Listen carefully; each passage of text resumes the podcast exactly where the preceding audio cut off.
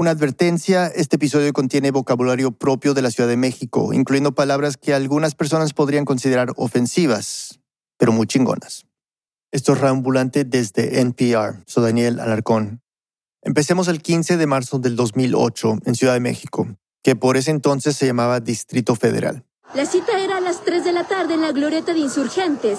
Jóvenes autodenominados emos estaban reunidos para manifestarse y defender su ideología.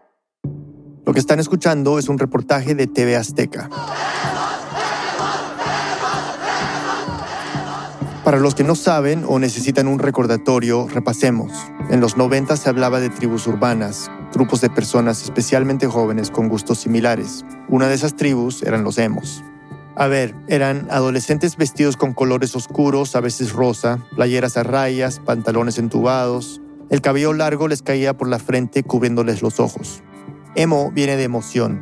Su filosofía, si se puede decir filosofía, era sentir y sentir mucho. Una cosa muy adolescente. Si fuera un poquito más joven, seguramente me hubiera identificado con ellos. Expresaban una tristeza medio teatral que se reflejaba en su estética y especialmente en su música. Entonces, ese día en la glorieta de insurgentes se manifestaban porque sus némesis habían llegado. La amenaza era por parte de grupos llamados punquetos, y así fue. Llegaron con gritos. Los punks o punquetos, como les dice la reportera, son mucho más conocidos. Anarquía, cadenas, música pesada, piercings, chaquetas de cuero y botas militares. Y los peinados, claro, moicanos que se peleaban contra la gravedad. La cosa es que los punks no estaban nada felices con los emos por razones que conocerán más adelante. Pero un grupo se dedicó a organizar una golpiza por internet. Le pusieron hora, fecha y hasta lema al evento. Haz patria y mata un emo. Los hemos estaban acostumbrados a un bullying brutal, pero ese día justamente en la glorieta de insurgentes hicieron lo que nadie se esperaba. Se defendieron. Y eso les vamos a contar hoy, la historia de una de las batallas más extrañas que ha vivido Ciudad de México, los emos versus los punks, y las consecuencias que tuvo este enfrentamiento en la escena contracultural de ese país. Dentro del equipo de Raambulante hay una persona que recuerda muy bien todo lo que sucedió, nuestra asistente de producción, Fernanda Guzmán. Después de la pausa, ella nos cuenta. Este mensaje viene del patrocinador de NPR, Squarespace, el creador de sitios web dedicado a brindar a sus clientes plantillas fáciles de usar, diseñadas por profesionales. Únete a los millones de diseñadores gráficos, arquitectos, abogados y otros profesionales que usan Squarespace para construir su presencia en línea. Visita squarespace.com/npr para obtener una prueba gratuita. Y cuando estés listo para lanzar tu página, Usa el código NPR para ahorrar 10% en la compra de tu primer sitio web o dominio. Este mensaje viene del patrocinador de NPR, CarMax, para ofrecerles a quienes buscan un auto más opciones para elegir, hacer una prueba y comprar. CarMax elimina el estrés de comprar un auto, pues te pone en la silla del conductor. En CarMax puedes hacer tu compra a tu manera, en línea desde el confort de tu hogar, en persona en el lote o combinando ambas alternativas. Además, CarMax se tiene cubierto con una garantía de reembolso de 30 días o hasta 1500 millas. Conoce más en carmax.com. Estrésate menos y compra a tu manera en CarMax, como debería ser. Estamos de vuelta en Reambulante. Esta es Fernanda. Antes de todo, quiero aclarar algo. Voy a hablar de heridos y rencor, de peleas callejeras, odio innecesario, hasta gratuito. Pero igual, y esto sonará raro, muchos de los que recordamos esa batalla le tenemos algo de cariño. Fue el pequeño defendiéndose contra el grande, el matón. Siempre hay algo de inspirador en eso. Cuando los amos se pusieron de moda a mediados de los años 2000, yo estaba en la secundaria. Ha pasado más de una década, se siente que ha sido una eternidad. Y es que ser adolescente entonces era muy diferente a lo que es ahora. Por ejemplo, la información no circulaba como hoy. El Internet apenas estaba comenzando a ser algo del día a día para los adolescentes en México ¿Recuerdan los teléfonos de ese momento? Con teclas, cámaras de bajísima calidad, algunos todavía tenían antenas que tenías que sacar para tener señal, y para pasar música tenías que usar tecnología completamente obsoleta como el infrarrojo. Facebook y Twitter ya existían, pero no eran tan populares.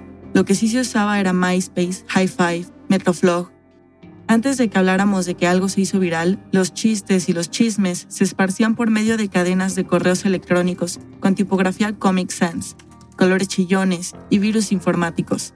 Era una vida más lenta y de muchas formas más simple. La mitad de mi escuela era, o quería ser emo, y la otra mitad les hacía bullying. Era el orden de las cosas, simple. Pero ser emo tenía su encanto, esa teatralidad, ese sentir las emociones sin ningún filtro, ese ir en contra de lo que se nos dice que es la norma. En la adolescencia son cosas que te atrapan, que hasta necesitas. Aquí una confesión, yo no me escapé de ese encanto. Aunque no quería admitir en voz alta que me gustaba lo emo, mi cabello casualmente siempre cubría uno de mis ojos. Pero eso sí, a quien me preguntaba le decía, no, no soy emo, ¿qué va? Traté de conversarlo una vez con mi papá. ¿Y si fuera emo, qué pensarías? le pregunté. No te clasifiques, me dijo él. Aunque clasificarse es parte de buscar la identidad, por lo menos al inicio. Y todos en mi escuela lo estaban haciendo. La mayoría eran emo, también recuerdo a los skaters, los metaleros, los fresas, algunos rockeros, había de todo. Pero esta historia no es sobre mí, sobre los que no sabíamos si queríamos ser abiertamente emos o no. Es sobre aquellos que sí cargaban la etiqueta con orgullo. Les presento a uno de ellos, Olin Sánchez, mejor conocido en ese entonces como El Mosco. Mi primer contacto así que conocí lo del emo fue entrando luego, luego a la prepa. Tenía yo creo que como 15 años, 16. Esto fue en el 2006 cuando todavía no había peleas ni enemigos de los emos. Olin era, por decirlo de alguna manera, de las primeras oleadas de emos de los 2000 en la Ciudad de México. Pues eso estaba casi en pañales lo del emo. Ahí andamos inventándole y... En ese momento no se les prestaba mucha atención. Eran grupos pequeños de amigos que hablaban de música, de sus vidas, que bebían escondidas y vagaban juntos por la calle para pasar el rato. El sueño adolescente. Para ir creando su estética, imitaban el estilo de las bandas que les gustaban. Tomaban ideas de la ropa de sus amigos y también buscaban inspiración a través de MySpace.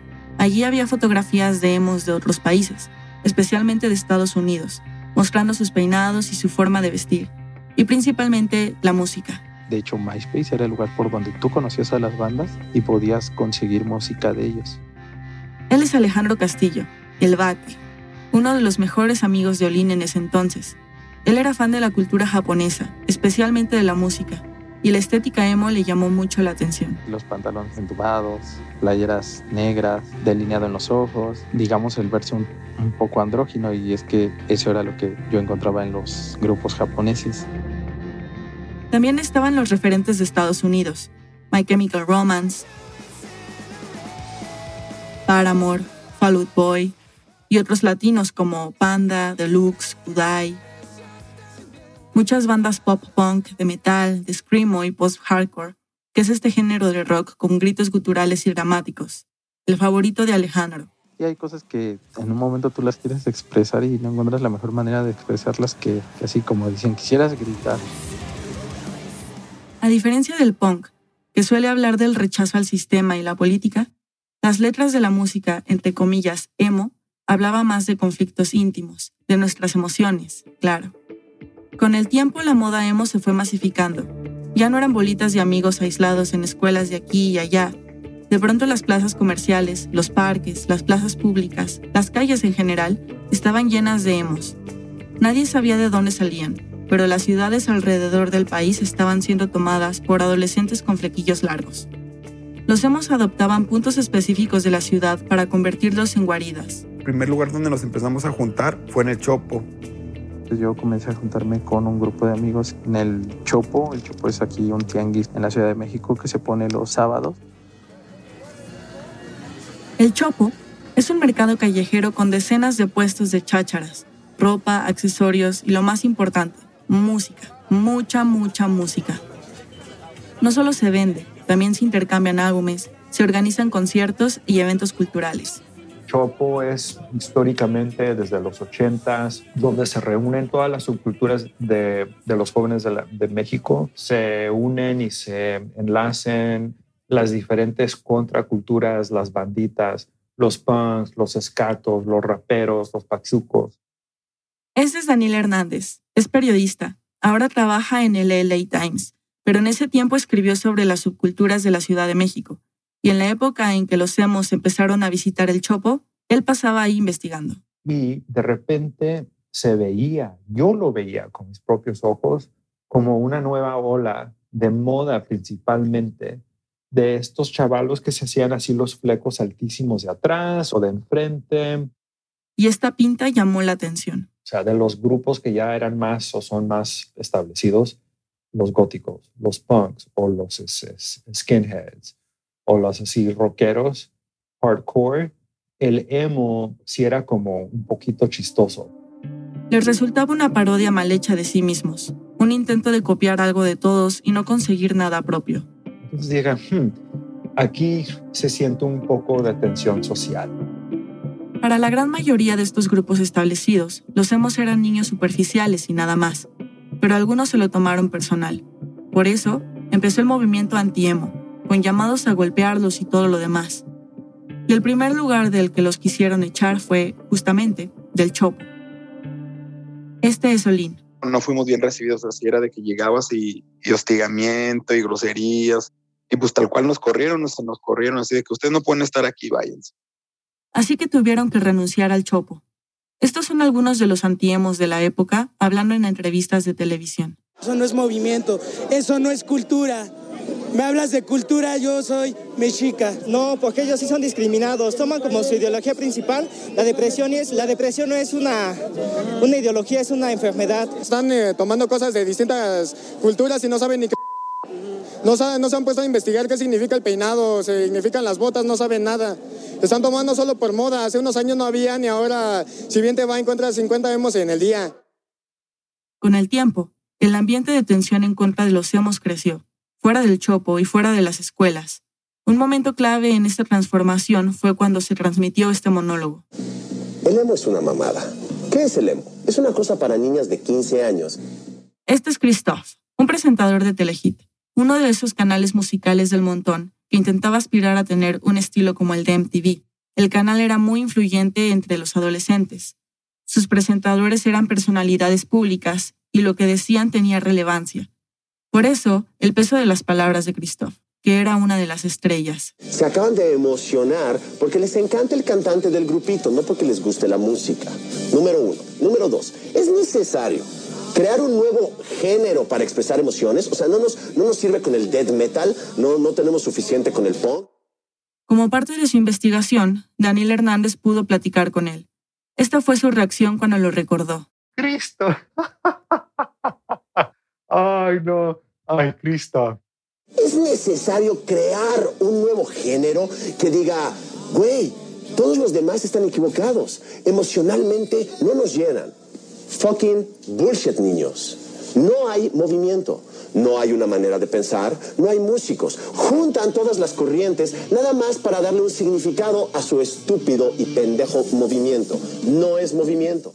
Christoph era pues sí un presentador muy macho, como, como muy rock, ¿verdad? Rock mainstream, pero que se cree alternativo. Esa imagen, la que interpretaba Christoph, era la que querían mantener algunos rockerillos, en especial los antiemo. Fuertes, rudos, superiores, fastidiados de estos adolescentes emotivos. El monólogo que hizo Christoph ese día se hizo lo que ahora se llamaría viral. Le llegó a mucha gente. Y con ese clip creo que muchos otros mexicanos que jóvenes que no eran emos se sentían eh, apoyados y se sentían inspirados en tomar las palabras de Cristo y aplicarlos directamente a los emos en cualquier pueblo que estaban. Olin y Alejandro cuentan que después de ser exiliados del Chopo buscaron otro lugar para hacerlo su punto de reunión. Uno de sus amigos los invitó al bar donde trabajaba, los sillones. Era un bar pequeñito que vendía cerveza, ponía la música de moda de la época y estaba a una calle de la Glorieta de Insurgentes. Y para los que nunca han visitado la Ciudad de México, les cuento cómo es la Glorieta. Es una gran plaza circular al aire libre, donde miles de personas transitan a diario. En las orillas hay muchos locales de comida, ropa, farmacias, cafés internet y en ese entonces hasta un puesto de maquinitas de videojuegos siempre está concurrida porque es la salida de la estación Insurgentes del metro, una de las más importantes y céntricas de la ciudad. Y bueno, el bar se llamaba Los Sillones porque literalmente era un lugar que solo tenía un par de sillones para sentarse y beber, nada más. Era bastante cutre, o sea, descuidado. O sea, toda la gente llegó a la glorieta porque poquitos hemos llegamos a, los famosísimos sillones, que era como un, un, localito que después se volvió como un bar clandestino o algo así, porque pues todos éramos menores de edad y ahí tomábamos. Ya se imaginarán por qué era popular. Los sillones se convirtió en el nuevo punto de reunión exclusivamente emo. Claro que no tenían un letrero en la puerta donde dijera que solamente los emos podían entrar, pero la apropiación del lugar estaba clara. Daniel Hernández, por ejemplo. Yo nunca pude entrar a los sillones. La neta no pude entrar. Sentía que era un lugar donde literalmente tenías que tener fleco para entrar. Así que los emos empezaron a quedar de verse en la glorieta, para de ahí irse a los sillones y como era un lugar demasiado pequeño para un ejército de emos, siempre estaba a reventar. Muchos no entraban al bar clandestino y se quedaban a pasar el rato en la glorieta, platicando y escuchando música. Esa plaza y ese bar se convirtieron en un refugio para los emos, un lugar donde por fin nadie los molestaba, donde tenían una segunda familia de amigos, que a esa edad es muy importante, y donde finalmente podían simplemente ser. Ya había una geografía, ¿me entiendes? Ya habían lugares donde este nuevo grupito ya podía reclamar un poco de espacio público. Y para mí la Ciudad de México siempre es un tema de, como de conflicto sobre espacio público. Siempre es un tema, en la ciudad. Para los ojos de los punks y antiemos más dogmáticos, esto era una amenaza. Ya no solo les estaban, en sus palabras, copiando el estilo, ahora también se estaban apropiando de los espacios en la ciudad, así que no les iban a ceder la glorieta tan fácil.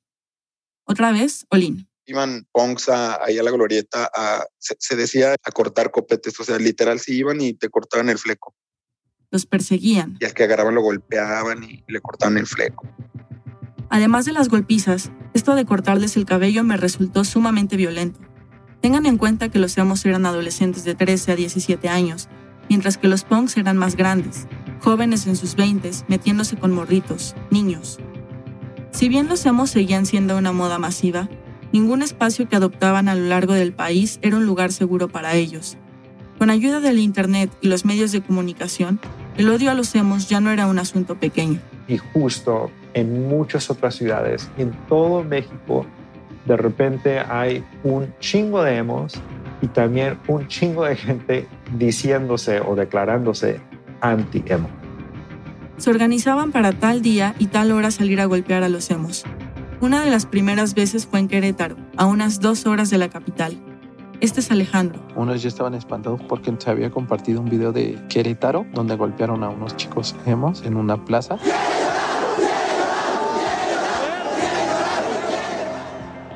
Entonces, ya sabes, el miedo, ¿no?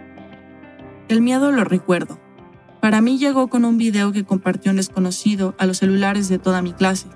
Se veía una joven a la que golpeaba con un ladrillo en la cabeza. Nadie tuvo que explicarme el contexto. Por su apariencia, su cabello, entendí que la chica era emo. Todos nos impactamos. Fue el tema de conversación el día entero y también una de las razones principales por las que decidí no ser emo, aunque me encantaba el estilo. Fue hasta ahora, investigando esta historia, que me enteré que el video era en realidad de Medio Oriente y no de México, pero el nivel de persecución que tenía este grupo lo hacía parecer completamente viable en mi país. El primer video, el que sí era de la golpiza de Querétaro, se difundió en Ciudad de México con la amenaza de que se repetiría aquí. En MySpace y por correo electrónico comenzó a circular una imagen de fondo negro y letras blancas en la que se leía Haz patria y mata un emo. Por incidentes como el de Querétaro y las llamadas a la violencia que circulaban en Internet contra los emos, se sentía que las cosas se salían de control. Hasta el mismo Christoph, que antes se había burlado de los emos, ahora salía a intentar apaciguar un poco las cosas a su manera. ¿Por qué se meten con los hemos? Se meten con los hemos porque los hemos no se defienden, güey, porque están en su pinche pedo. Déjenlos, cabrón. ¿Cuál es el pinche pedo? ¿Qué huevos tienen? Para juntarse por internet, güey, y variarse a tres pobres cabrones hemos. ¿Qué verga les hicieron a esos chavitos? ¿Qué mamada les hicieron estos niños? Y cerró con esto. Yo puedo no estar de acuerdo con lo que, piensan los hemos o con lo que piensan las otras personas, pero moriría, cabrón, moriría por defender el derecho que tienen esos cabrones de expresarse. Gracias. Madre, gente pendeja. Pero ya era demasiado tarde. Se había formado una convocatoria para una golpiza en Ciudad de México, el sábado 15 de marzo del 2008 a las 3 de la tarde, en la glorieta de insurgentes. Fue solo una semana después del incidente en Querétaro. Ese sábado la tarde estaba clara y despejada. Una de las personas en la glorieta de insurgentes ese día era él. Me llamo Salvador Castro, soy de aquí de la ciudad, tengo 32 años. Salvador, que en ese momento tenía 19 años, y uno de sus amigos habían quedado en ir a jugar a las maquinitas de uno de los locales de la zona. Ninguno de los dos era emo como tal, pero disfrutaban de la misma música y estética, así que conocían bien a los emos y a los punks. El amigo de Salvador trató de prevenirlo. Le dijo que probablemente habría un conflicto ese día y que mejor fueran a otro lado, pero Salvador lo tranquilizó. O sea, no, no, va a haber, no va a haber nada. Van a llegar tres pinches metaleros a querer madrear a 10 güeyes. Y los otros güeyes no van a hacer nada, o sea, nada más se van a gritonear. Mientras ellos jugaban maquinitas, poco a poco la glorieta se comenzó a llenar, incluso más de lo habitual. Si un día normal había entre 50 o 100 emos, ese 15 de marzo había más de 200. Y salimos y empezamos a ver a, demasiados, ya eran demasiados emos, o sea, sí, ya era como de, oye, pues va a haber tocada o, o qué onda. Tocada significa concierto. Esa tarde Olin y Alejandro estaban en los sillones. Alejandro había preparado una fiesta para esa noche y la estaban esperando con ansias. Trataban de relajarse como cualquier otro sábado, pero no podían obviar que el ambiente estaba tenso. Muchos en el bar tenían miedo de que los punks aparecieran. La verdad yo no lo tomé así como, muy en serio, pensé que no iba a pasar. Estábamos en, este bar que digo los sillones cuando, cuando ya empezaron a decir que sí, que sí estaban llegando. Los hemos que estaban en los sillones se levantaron y se unieron al resto que estaba afuera. Se pusieron a platicar hasta que los interrumpió un ruido. De una de las entradas a la glorieta se escuchaban acercarse unos gritos a lo lejos. En eso vemos que venían unos, unos darquetos y unos metaleros con unos punks que traían unas cadenas. Y si le dije, ah, no manches, creo que va a haber pedo, güey. Y me dice, no, mi amigo me dijo, no manches, pues te estoy diciendo, cabrón. La glorieta se separó en dos bandos, los hemos y los punks. La ventaja de los emos era que los superaban abismalmente en número. Había menos de 20 anti-emos, punks y metaleros en su mayoría, contra más de 200 emos. Uno de los amigos de Olin y Alejandro trató de evitar la confrontación.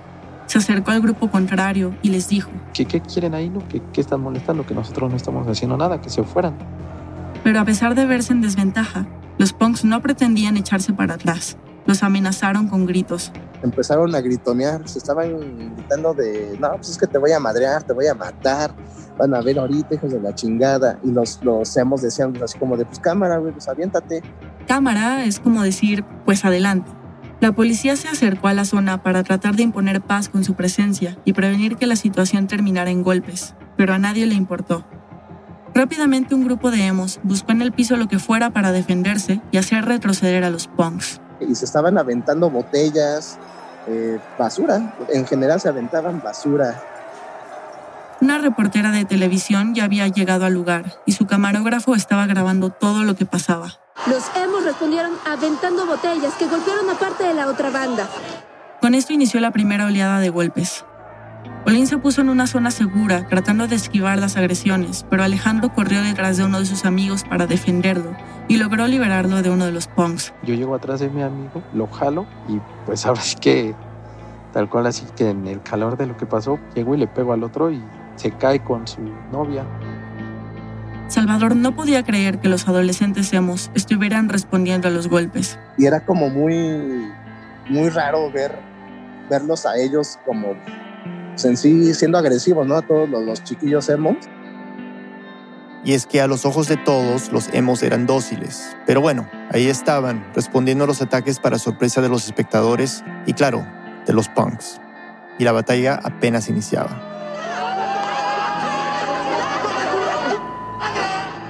Una pausa y volvemos.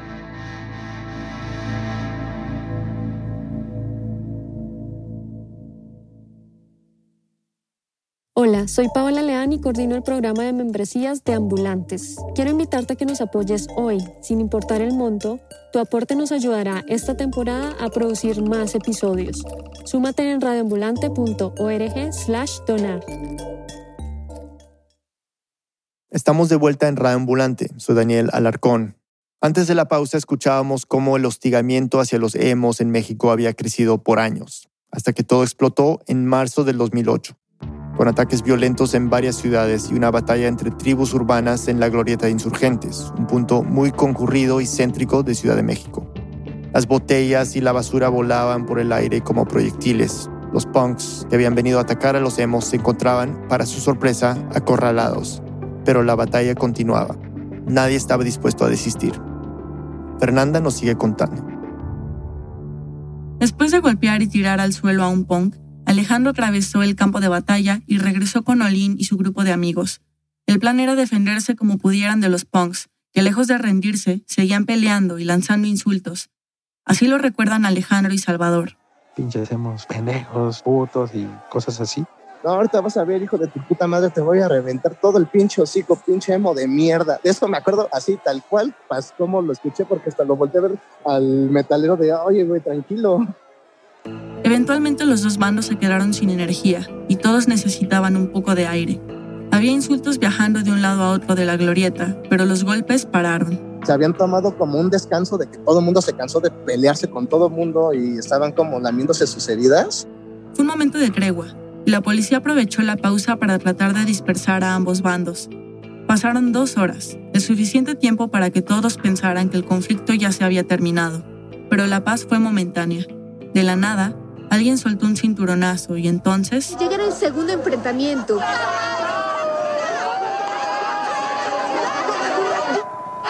Las mujeres de ambos bandos se transformaban en fieras. Estaban listos con cinturón en mano. De pronto, este joven... Durante la pausa, los punks consiguieron refuerzos, pero los emos seguían siendo mayoría. Recordemos que habían sufrido años de bullying y acoso. Llegó un punto donde lo único que todos necesitaban era desquitarse. Ya ni siquiera importaba contra quién. Los golpes ya no respondían a bandos. Empezó a ser como una pelea campal donde ya le estaban pegando a todos, o sea, todos contra todos.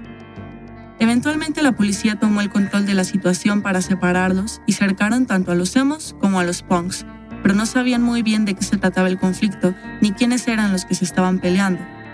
En el reportaje entrevistaron a un policía. Detectaron ahí gente de otra creencia, de otro culto, eh, que evitamos se conjunten para que no vaya a haber ninguna agresión de ambas partes. Ya no podían golpearse, pero seguía la tensión y los gritos a la distancia. Finalmente lo que funcionó para disolver el conflicto fue una distracción inesperada. De pronto, como si fuera una broma o una película surrealista, se escucharon cantos y música que salían del metro insurgente. Era un grupo de Hari Krishna y aunque no lo crea, ellos dispersaron la atención. Eran hombres con túnicas naranjas y blancas.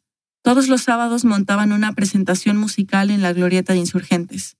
Llegaron ahí como que calmaron un poco la situación, más bien nos sacó de onda. Entre botellas y basura se oían cánticos y tamborines mientras la policía evacuaba a todos. El lugar quedó finalmente desierto. No hubo heridos graves. Alejandro, Olin y Salvador volvieron a sus casas a salvo, pero las noticias de las golpizas se esparcieron por las demás subculturas de Ciudad de México. Todo el mundo nos enteramos lo que estaba pasando allá y dijimos, pues, ¿qué, qué les pasa, no? Ella es Darinkaina Marín, tiene 37 años de edad y desde los 16 es got o gótica. Se viste casi completamente de negro, con ropa cómoda o vestidos de terciopelo, medias, botas y mucho maquillaje. Gran parte de su piel está tatuada. Sus accesorios son joyería de calaveras, murciélagos y huesos. Mis cortinas son moradas, mis muebles son negros, este, muy lúgubre para la gente común y tal vez a, a algunas personas no les sentirán muy a gusto aquí, ¿no? Cuando ella y sus amigos góticos se enteraron sobre los ataques a los emos, aquí hubo una molestia muy grande por parte de, de, de la escena dark. En ese tiempo, a los goths se les conocía como darks, y hasta ahora los términos son intercambiables. Nos juntábamos en el Tianguis Cultural del Chopo, nos reuníamos ahí todos los sábados a partir de las 9 de la mañana hasta las 5 de la tarde, eh, haciendo fanzines, haciendo eh, propuestas de arte y así. Y por supuesto que el conflicto de los emos fue un tema recurrente de conversación en el Chopo. Como miembros de la escena alternativa, se sentían muy preocupados por todo lo que estaba pasando. La verdad sí llegó como a la indignación de que cómo era posible si nosotros nos consideramos personas empáticas, eh, que también sufrimos cierta discriminación por parte de los sectores de la sociedad por nuestra forma de vestir y que no, no comulgaba nuestra, nuestras ideas que teníamos arraigadas a, a agredir a otras personas por algo tan absurdo que es como se vestían, ¿no? Pero se mantenían como observadores a la distancia. Hasta que un día... En un fin de semana en el Chopo llega una señora que también es dark. Se llama Angélica González o Angie. Mi seudónimo Luna Negra. Mi edad, medio siglo. Soy de la vieja guardia del rock and roll. En ese entonces tenía 37 años. Y tiene tres hijas. Ella, una es punk, la otra es emo y la otra es ska. Y ella, pues era la mamá Got, una familia muy alternativa y que era muy apreciada dentro de la comunidad del Chopo. La hija que era emo tenía 14 años. Al comienzo Luna Negra no la dejaba ir sola a la glorieta de insurgentes, para protegerla, claro. Sabía de las golpizas, de los cortes de fleco, de los insultos y hostigamientos, y no quería que nada le pasara. Pero sí la acompañaba, y ahí conoció muy bien a muchos de estos adolescentes. Los escuchaba, orientaba, Básicamente los adoptó. Llegó el momento en que me decían la mamá Dark. De hecho, ese sábado de la batalla en la glorieta de insurgentes, Luna Negra estuvo ahí. Vio, indignada, la violencia. A los grupos chingones de punks de al antaño, esos no se andaban con pendejadas de que vamos a pegarle a un niño. Fueron borregos. Todos los que golpearon a los hemos eran borregos. O sea, no punks de verdad, sino gente que sigue algo por moda, en este caso, golpear chavitos por diversión. Defiende tu país, chinga. Defiende la represión contra el pueblo. ¿Qué vas a, a, estar peleando porque se vistan o no se vistan? Son pendejadas. Su hija no fue golpeada en la batalla de insurgentes, pero sí le tocó en otra ocasión, mientras caminaba por la calle con sus amigos. Y de repente estábamos ahí en el chofo, está la banda, y llegan corriendo unos hemos. Le pegaron a tu hija. Para ella ese fue el límite, no solamente porque golpearon a su hija y a sus amigos, sino que los medios también lo señalaban a ellos, a todos los punks y darks, como los agresores. La escena dark quería ayudar a los emos y desmentir que en su grupo fueran agresores. Aquel día en el Chopo, cuando llegaron a avisarle a Luna Negra que su hija fue golpeada, Karinkaina sintió que era momento de parar todo esto. Era 22 de marzo, una semana después del enfrentamiento en la glorieta. En ese momento agarré y le dije, ¿sabes qué? Vámonos ahorita a la glorieta de insurgentes y vamos a hablar con los chavos. Para decirles que era el tiempo de aclarar las cosas, que ya basta de violencia y agresiones. Así que se fueron en bola, varios punks, darks, góticos y metaleros con luna negra y rarincaina hacia las tierras de los emos. Imaginen la escena. Un montón de personas vestidas de negro, con estoperoles, esas púas que se ponían en la ropa los punks y los darks, con peinados extravagantes, botas y pinta de rudos caminando por Ciudad de México, enojados, indignados.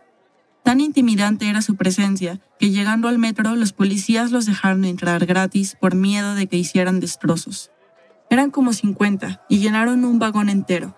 A Garincaina se le ocurrió una idea para asegurarse de que los hemos no pensaran que los iban a llegar a agredir, un símbolo de paz. Una bandera blanca improvisada con una camiseta de mi esposo. en un paraguas. Pero llegando a la glorieta, muchos emos se asustaron y se dispersaron. Con prisa, Darinkaina, Luna Negra y los demás se acercaron a hablar con los que quedaban. Les explicaron que no todos los punks y darks tenían intenciones de golpearlos, que los apoyaban y querían ayudar. La reunión comenzó a tomar forma de mitin político de grupos urbanos.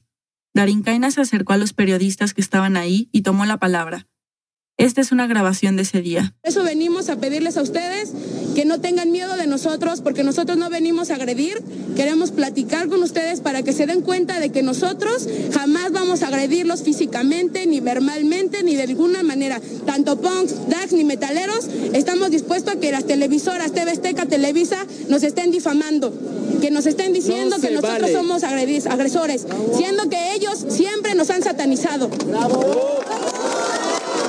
Se corrió la voz de lo que estaba pasando en la glorieta y al lugar empezaron a llegar personas de varias colectivas LGTB que tenían ganas de ayudarlos y un representante del gobierno de la Ciudad de México. Entre emos, punks, darks, activistas y autoridades, se hizo un diálogo al oficial, pero improvisado. Dark, emo, punk, rockabilly, lo que seamos, somos humanos, hay que respetarnos entre nosotros. Esta es una chica emo. Qué chido que vinieron y qué chido vamos a hacer las paces, ¿no? Y vamos a unirnos contra el gobierno. ¡Ah! No, pero qué padre. Se agendaron reuniones con funcionarios para que los grupos alternativos pudieran exponer sus preocupaciones y entre todos se buscara una solución al incremento de la violencia contra los emos. Luna Negra y Rarincaina les propusieron a los chavos emos que organizaran una marcha para dar a conocer su postura y como un intento de defenderse de manera pacífica. Los Darks también se ofrecieron a montar guardias en la glorieta de insurgentes para observar si se acercaba alguno de los punks violentos y ayudar a los emos a correrlos. En los medios lo informaron así. Finalmente, Darks y emos hicieron las paces. ¡Tolerancia! ¡Tolerancia!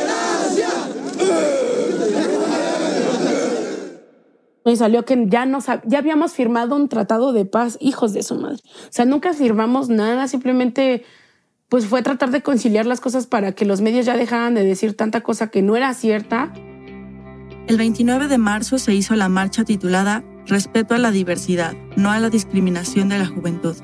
Era un día lindo, cálido. Varios emos, algunos acompañados de sus padres, otros solo de sus amigos, llegaron con carteles y gritaban consignas. Al grito de tolerancia y respeto, 300 jóvenes de los llamados emos realizaron una marcha este fin de semana. Todo esto nos puede parecer cómico ahora, pero Daniel Hernández, el periodista con el que hablamos antes, asistió a esa primera movilización y tiene una visión muy diferente. Como que me da mucho sentimiento, como los veía, como mira estos chamacos como marchando por su derecho de ser. Es algo muy básico y que algo que todos podemos eh, sentir y, y compartir. El recorrido fue desde la glorieta hasta el chopo, aunque muchos tenían miedo de ser recibidos con violencia y ser expulsados otra vez. Luna Negra usó su influencia de rockstar respetada del Chopo para hablar con sus dirigentes. Les dije, ¿saben qué? El Tianguis del Chopo se caracteriza por ser un espacio abierto a todo tipo de expresiones, sobre todo todo lo que es llamada las tribus urbanas. ¿En qué se estaba convirtiendo el Tianguis del Chopo? Si se supone que es un lugar abierto a todo tipo de expresiones que defiende los derechos humanos, que defiende los derechos a la libre expresión. Finalmente los convenció de dejarlos terminar allí la marcha. Era algo simbólico, terminar la marcha por la paz entre los grupos en el lugar donde ese hostigamiento había comenzado. Cuando salieron de la glorieta y empezaron el recorrido, se dieron cuenta que había una gran cantidad de policías resguardándolos. Era inusual. Los reportes dicen que eran 230 oficiales. Al acercarse a la entrada del chopo, encontraron una tela convertida en un letrero, que parecía haberse hecho con mucha prisa y poca pintura, pero el mensaje era lindo. Decía, Bienvenidos al chopo, hemos, y otra un poco más grande en la que se leía, El chopo en favor de la cultura y la tolerancia. Pero en la entrada también había un grupo de antiemos, no muy contentos con recibir una marcha de emos y menos con tantos policías. El ambiente empezó a volverse tenso, y aunque uno de los organizadores del Chopo estaba hablando con un altavoz diciendo que todos los tipos de personas son bienvenidos al lugar, el conflicto se encendió una vez más. Comenzaron los gritos de amenazas, de burlas. Escuchen este grito, el que no brinque es emo. Al al también llamado crisol de subculturas, metaleros, punk, góticos y darks los recibieron con chiflidos, recordatorios familiares y hasta uno que otro botellazo. Aunque pisaron por un momento la entrada de la tierra prometida, tuvieron que alejarse del chopo para poder terminar el día tranquilos. No fue lo que querían, pero tampoco dejó de ser una victoria. En los días siguientes, ya en abril, hubo varias reuniones entre autoridades, el Consejo de la Juventud de la Ciudad de México y grupos urbanos. Luna Negra y Larincaina estuvieron presentes ayudando a explicar las dimensiones del problema y organizando estrategias para resolverlo. Como resultado se hizo la campaña Por la libertad de ser joven, vive y deja vivir. La discriminación contra los hemos se hizo un asunto oficial de Estado. Incluso la Comisión Nacional de Derechos Humanos publicó una investigación del conflicto. Las cosas no se calmaron instantáneamente. Se seguían reportando amenazas en diferentes zonas del país, pero los adolescentes ya no estaban enfrentando la situación solos. Se abrieron carpetas de investigación para dar con los organizadores virtuales de las golpizas de marzo y se siguieron haciendo actividades para la campaña como conciertos, concursos, foros, hasta que un día amanecimos sin ataques contra los emos. Pero eso es porque ya no había emos a quien molestar. En lo que pareció como un abrir y cerrar de ojos, los emos se extinguieron. Ya no encontrabas a ninguno en la glorieta, ni en los pasillos de mi escuela, ni en las plazas. Se cansaron del maltrato y renunciaron al estandarte emo. Finalmente los anti-emo lograron asustar a todos. En realidad, nuestra generación simplemente creció. Los emos más grandes entraron a la universidad y todos siguieron construyendo su identidad hacia otras direcciones. Daniel Hernández, que ya tenía bastante tiempo dándole seguimiento a los emos, también recuerda esa transición. Para mí siento que muchos estaban iniciando su camino a su eventual cultura con la que se iban a quedar. Hemos se hicieron punks, otros gods, otros hasta skaters o raperos, o qué sé yo, podcasteros. O hasta un hippie neoazteca, o salieron como personas queer para muchos, la etapa emo fue un terreno para poder explorar su identidad sin ser juzgados ni esconderse. En México, hasta la fecha, existe el estereotipo de que los hombres tienen que ser muy masculinos, fuertes, aparentemente sin sentimientos, rudos. Cualquiera que se saliera de esa línea podría ser etiquetado como gay. Pero entre los emos nadie juzgaba la apariencia ni la vulnerabilidad del otro. Ese era precisamente el punto. Tenían la libertad de ser. Los hombres emos también invertían tiempo en maquillarse, algo que era polémico. Por primera vez se veía, según yo, entre jóvenes, eh, chamacos, hombres, usar maquillaje de ojo. Y eso también como para algunos este, mexicanos era algo como gay, no era algo que un hombre o un niño no debe hacer. Probablemente muchos punks y darks estaban genuinamente enojados porque sentían que los emos estaban plagiando su estilo. Pero en el fondo, tal vez, gran parte de esos ataques, hostigamientos y bullying colectivo fue algo más simple y más arraigado en la sociedad mexicana, la homofobia. La tendencia emo arrasó y había muchos hombres que se sintieron amenazados por ello. Recuerden las palabras de Christoph, tendencia para niñitas, o los insultos que les decían en la calle pinches hemos putos, que en México es una manera muy despectiva de llamar a los gays. Pero sin proponérselo y probablemente sin saberlo, los adolescentes hemos cuestionaron el status quo del macho. Los hemos estaban proponiendo una ruptura con las normas de género y las, y las normas que identificamos en una sociedad todavía muy machista como la es de México, este, de algo no de varones o algo así, eso fue también un punto de conflicto o de violencia o de un intento de opresión.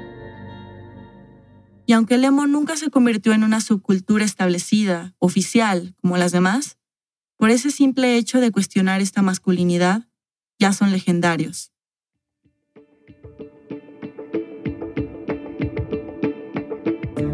Daniel Hernández escribió sobre los emos y punks en su libro Down and Delirious in Mexico City, que recopila esta y otras historias increíbles de la Ciudad de México. Muy recomendado. Tenemos un link en nuestra página web. Actualmente cubre cultura en el LA Times.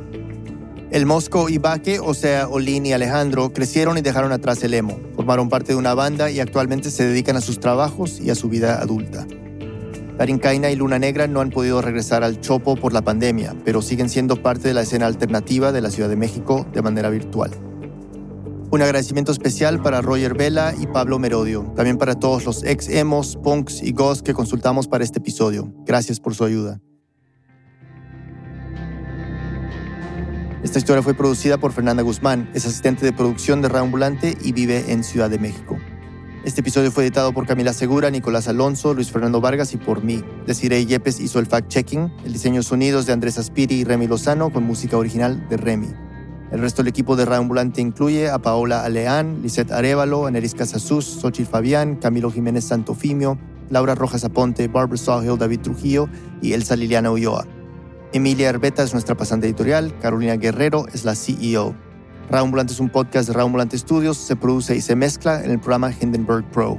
Radambulante cuenta las historias de América Latina. Soy Daniel Alarcón. Gracias por escuchar.